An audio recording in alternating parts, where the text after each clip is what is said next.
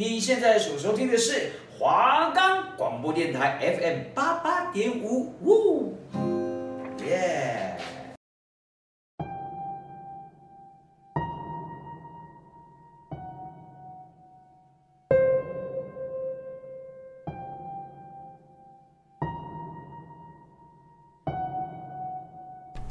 如果你也跟我们一样害怕鬼，但又喜欢看都市传说，那就绝对不可以错过我们的节目。我们会带你一起探索台湾大大小小的传说。收听的时候，注意你的周遭有没有奇怪的事情发生了。会不会其实你现在身边也多了一个人？如果你也感兴趣，那就带上你的耳机，专心聆听。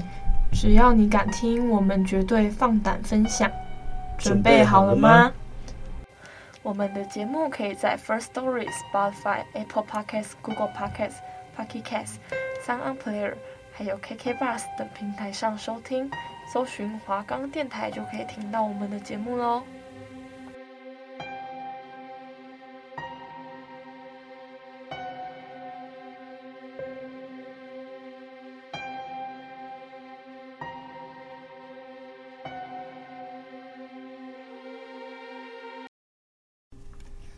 大家好，欢迎收听《与你一起聊传说》，我是主持人小薇，我是小婷。今天呢，我们要讨论的就是，应该很多人都有听说过幽灵船。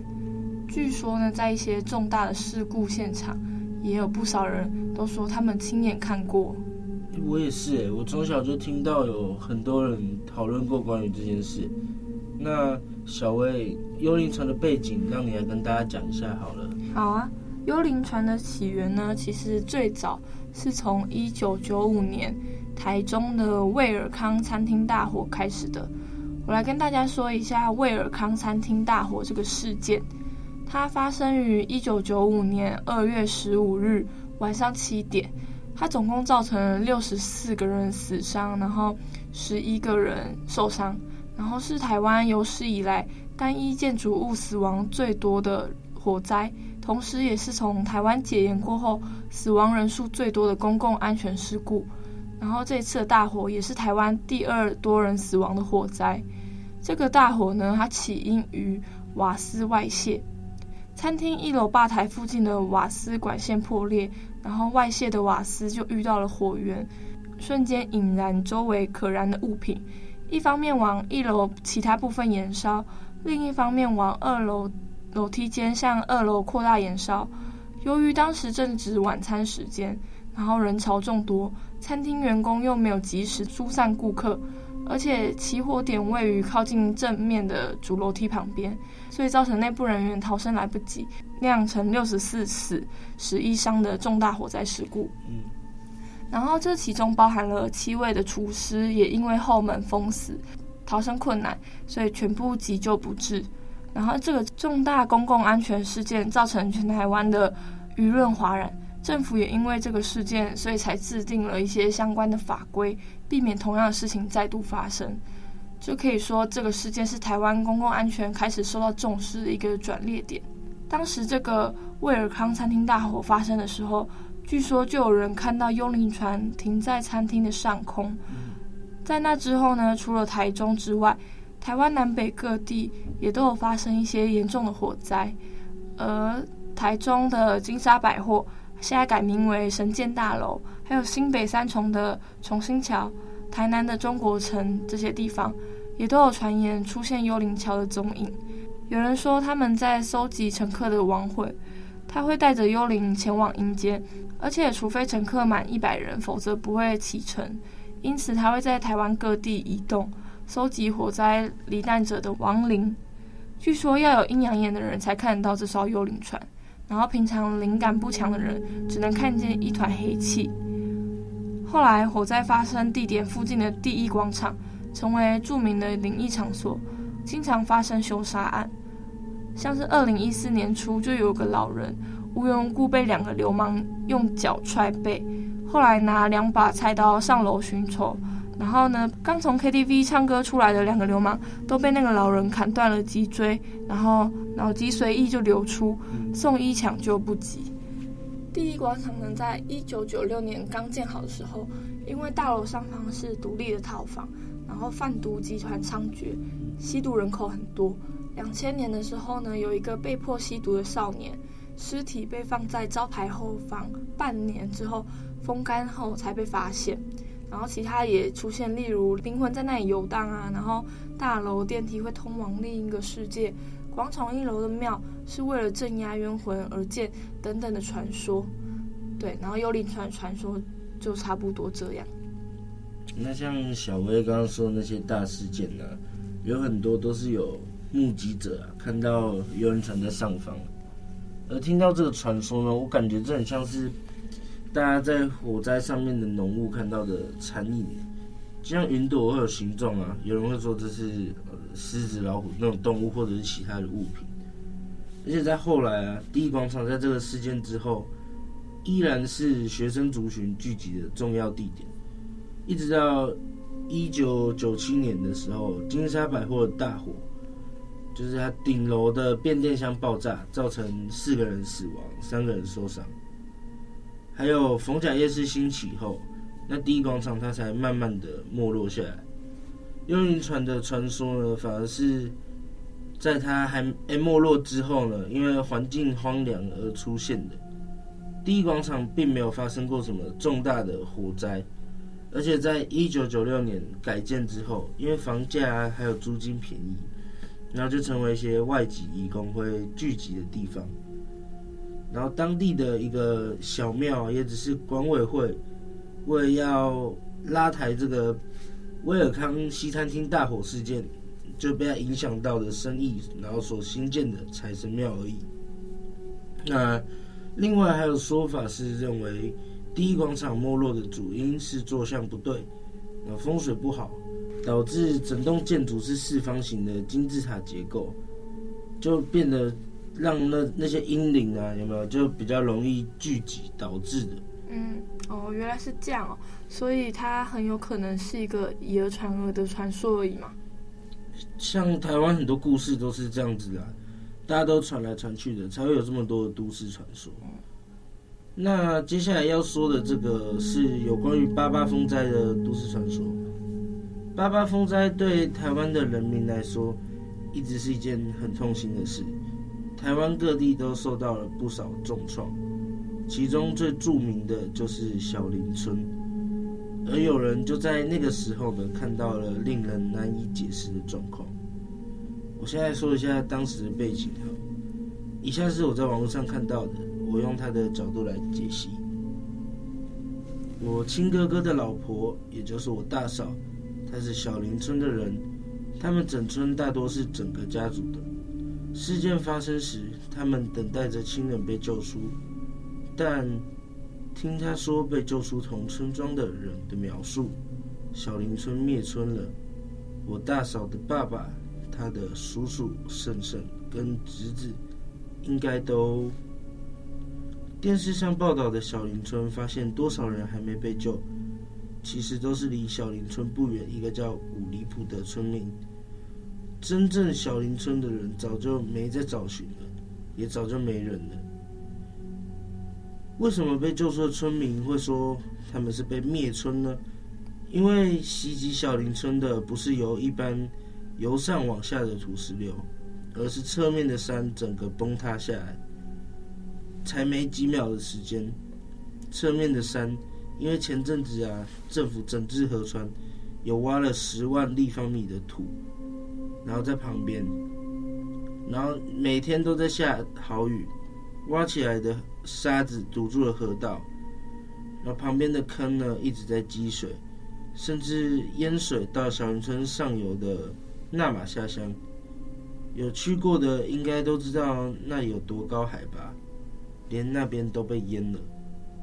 可见侧面的山囤积了多少水跟能量，在承受不住的时候全部崩塌下来，数十秒。整村六百多人，剩四十多个人被救出来。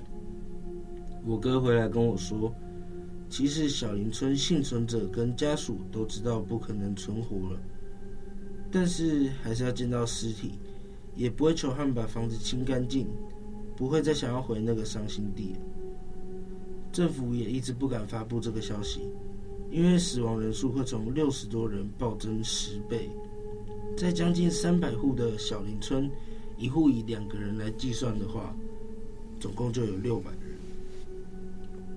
八八水灾造成南台湾受灾严重，那这其中又以高雄县甲仙乡，也就是小林村所在的位置，呃，那玛夏乡、六龟乡。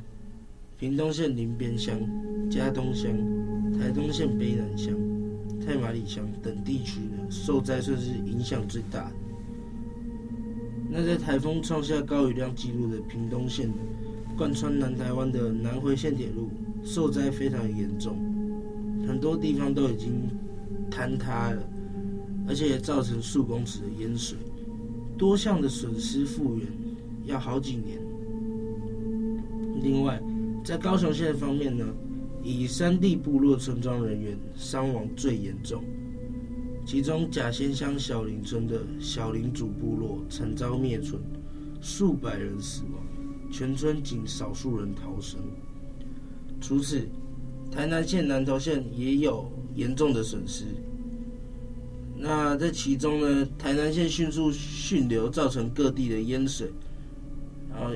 疑似是因为曾文水库泄洪导致的，然后南投县呐、啊、台东县，然后就是山体塌坍塌、土石流祸害造成的民宅流失及交通中断的那些影片啊，都有透过媒体播放，成为当时灾害的瞩目焦点。那莫拉克台风是。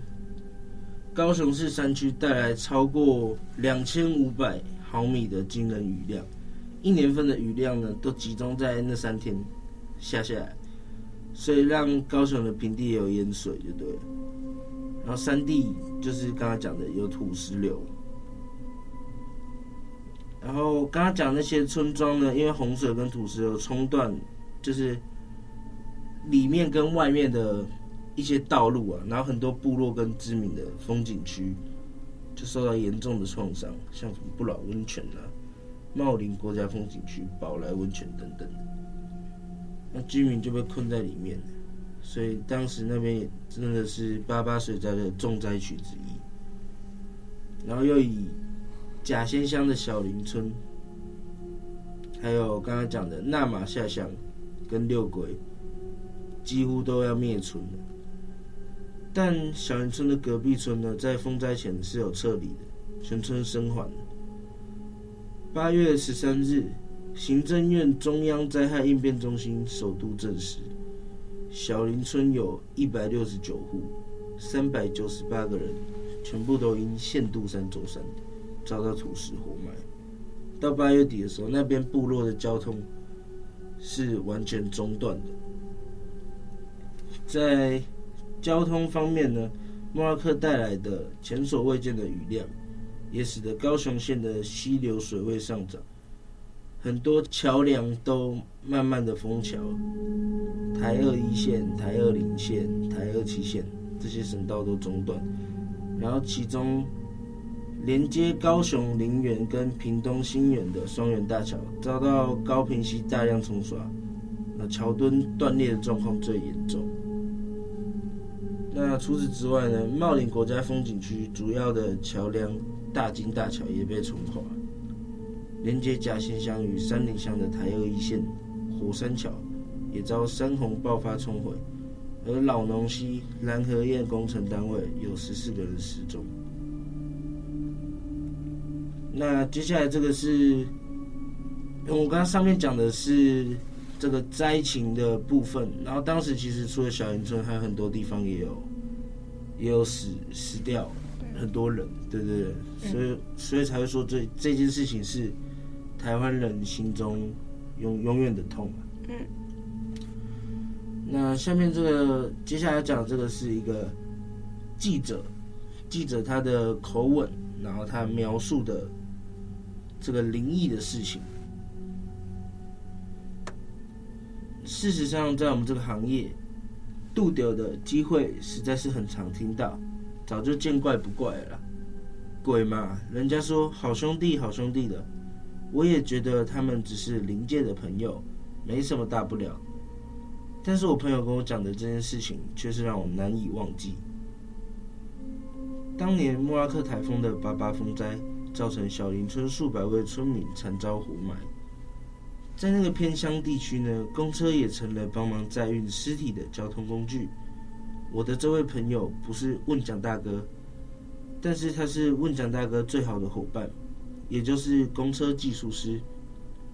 那台载载运那个尸体的客运呢、在清洁完毕之后，就准备要重新上路。然后我的这位朋友啊，他就准备要去安装最新的动态资讯，让公车回复以前的正常路线。那他转述，当时并不是现在的那种 LED 电子动态资讯，而是必须要有技术人员协助的比较旧型的那种动态工具。那由于那天急着让这辆公车隔天可以正常回到上班的地方。那前一天晚上被公司紧急叫回去安装这个动态资讯。当他专心的调整完毕后，他突然就抬头，然后他余光就看到驾驶座正上方的后照镜，然后眼前的那个景象让他永生难忘。他说，整个车厢满满的老弱妇孺，全部都站得满满的。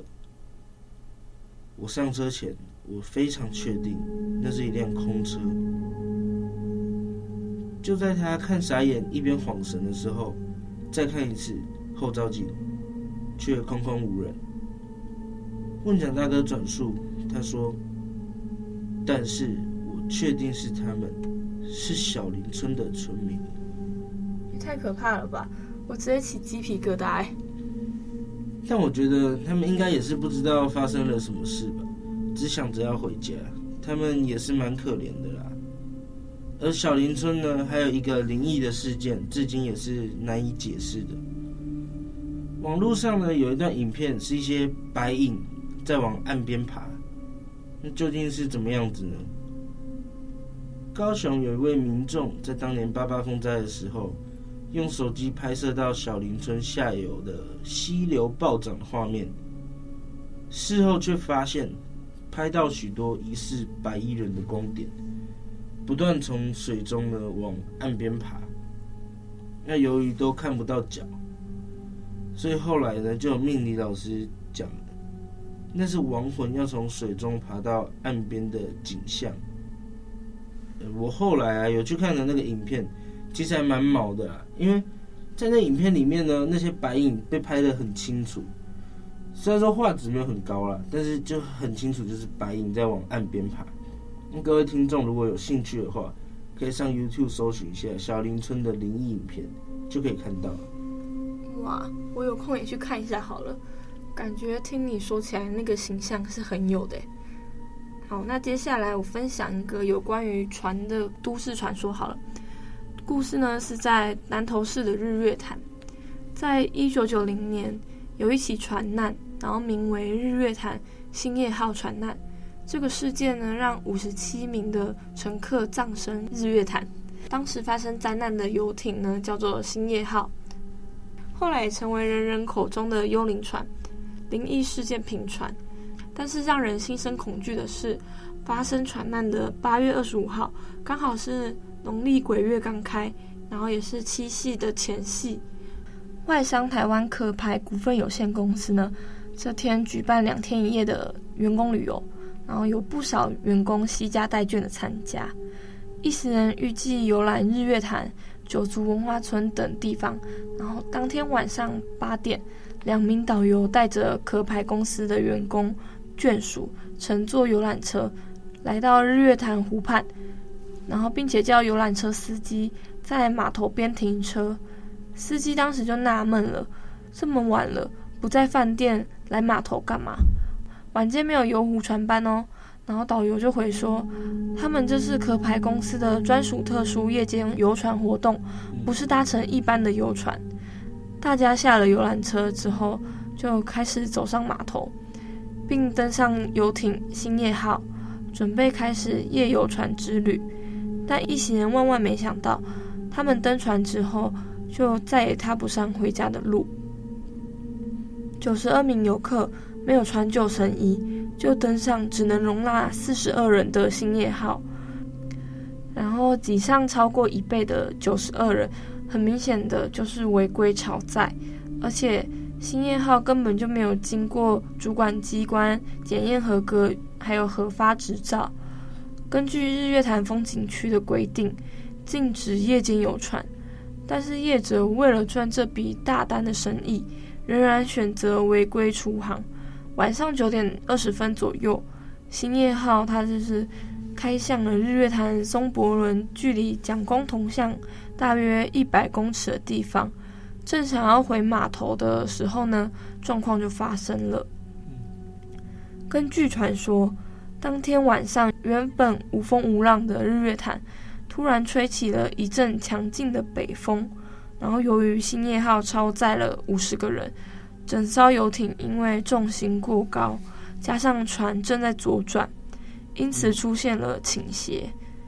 然后徐姓船主在这种情况下呢，仍然猛打方向盘转弯，使得船只更加的不稳。刚好此时那一阵强劲的北风忽然就吹来了，导致兴业号游艇瞬间由左边往右边翻覆。船上所有人员都在毫无准备的情况下落水了。台湾史上最严重船难就这样发生了。之后，几名会游泳的游客立刻游向岸边求救。没有多久，消防队、救难队，甚至是附近的居民，全部都出动救援。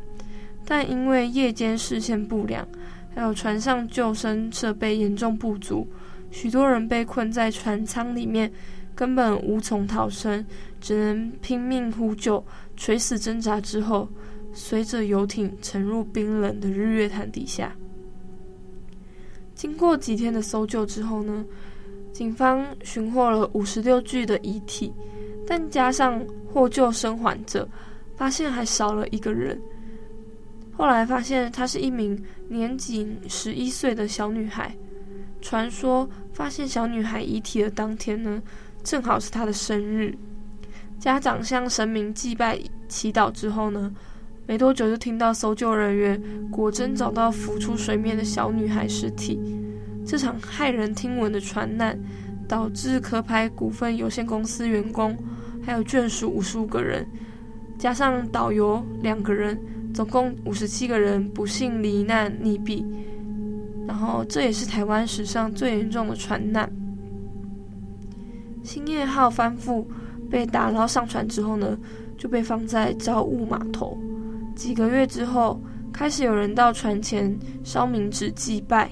当地人原本以为是船难的罹难者家属回来招魂，但询问之下才发现并不是。这些人都是之前乱跑上船之后，回家陆续生大病，诸事不顺，半夜做噩梦，甚至有人失心疯。大家才发觉，可能是乱上船闯了祸，于是前来烧纸钱祭拜，甚至传言曾经有人半夜的时候看到一大群鬼魂出没。后来兴业号被安置到水社验体旁边，结果当地人说，半夜常常会传出哭声，有时还隐约看到鬼魅的灵魂。据说有人不信邪，硬是跑到船上住了一晚。结果回家之后精神异常，这艘背负五十七条冤魂的兴业号，仿佛受到了诅咒，放到哪里哪里就会出了问题。船难发生之后呢，壳牌公司的罹难者家属向法院提出国赔。就在全案审理期间的两千零七年三月二十五号凌晨四点的时候呢，就有民众报案说船只突然燃烧起来。消防人员获报之后，立刻赶往灭火，大概在半小时内就将火势控制住。不过奇怪的是，尽管火势被控制，但却迟迟灭不了火。船体持续燃烧大概十二个小时，直到傍晚才完全扑灭。不过之后是有证实，是有三女一男在夜游之后呢，觉得好玩，所以故意纵火。但我还是觉得很诡异。在半小时之内就控制住了火，怎么还会持续闷烧十二个小时呢？对啊，而且你刚刚讲后来发现的那个小女孩，她被发现的当天竟然是她的生日，这这也太太可怕了吧。但是她家人应该是很欣慰，因为还是找到她。嗯，还好最后九十二个人都有被找到。不过我也不太懂为什么导游要带他们夜游日月潭，而且还没有穿救生衣，真的太危险。嗯，那我们今天聊的三个故事啊，小薇，你有没有特别印象深刻的哪一个？嗯，我觉得是第一个威尔康餐厅的火灾，嗯，因为它是就是幽灵船的起源嘛，嗯，然后幽灵船又是一个流传已久的都市传说。以前我都只有听过“幽灵船”这个词，然后借由这个机会，我也才知道，原来它的背景故事是因为一场火灾。哦，我个人是觉得星夜号，因为其实我住中部，然后我就很常会去日月潭。嗯，然后听完这个故事后，就让我联想到啊，我每次去的时候都会看的那个，就日月潭风景，嗯、我会看那个海海面潭面，对不对？那没想到竟然有发生过这种事情，而且日月潭还有一个活动啊，叫做“永渡日月潭”，就是很多人然后一起参加，从日月潭的一端然后游到另一端。嗯，然后相信大家如果听完这个故事，应该是不敢再去了吧？嗯，好的，呃，那如果喜欢我们节目的听众呢，那我们下礼拜同一时间，请继续收听我们的。与你一起聊传说，我们下次见，拜拜。